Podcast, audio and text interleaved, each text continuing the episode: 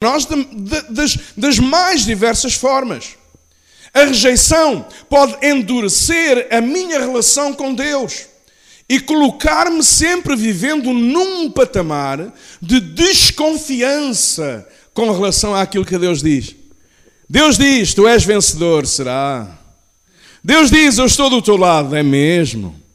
Mil cairão a teu lado, dez mil à tua direita, mas tu vais por. Hum, não sei não. Entende? A rejeição deixa marcas. Repita lá comigo: a rejeição, grava marcas na, na alma. Amém. Mas, no entanto, nós temos que aprender a lidar com isso.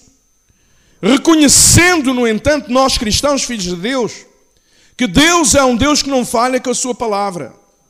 Que Deus, aquilo que Ele fala, Ele cumpre. Não anda às curvas. Hein?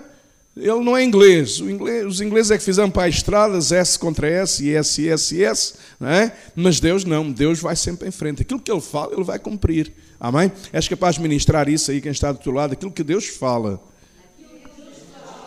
vai cumprir. Vamos ver um pouquinho a natureza da rejeição. A rejeição é uma emoção dolorosa que é criada quando alguém nos recusa. Amém? E tem muitos resultados negativos.